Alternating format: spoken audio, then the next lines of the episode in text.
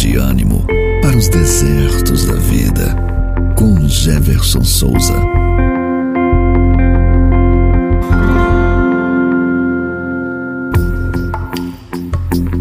Em Efésios capítulo 5, versículo 18, somos convidados pela palavra de Deus a viver uma vida cheia da presença divina e de sua graça, através de nos tornarmos cheios do seu Espírito Santo.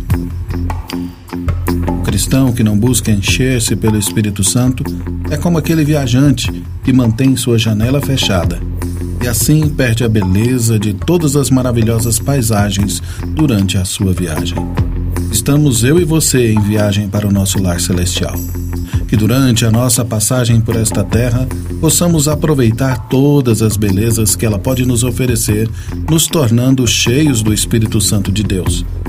E assim, alcançar felicidade e paz, mesmo em meio às angústias que o dia a dia nos oferece.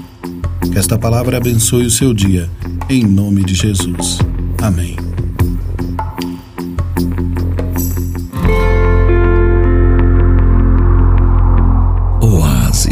uma palavra de ânimo para os desertos da vida.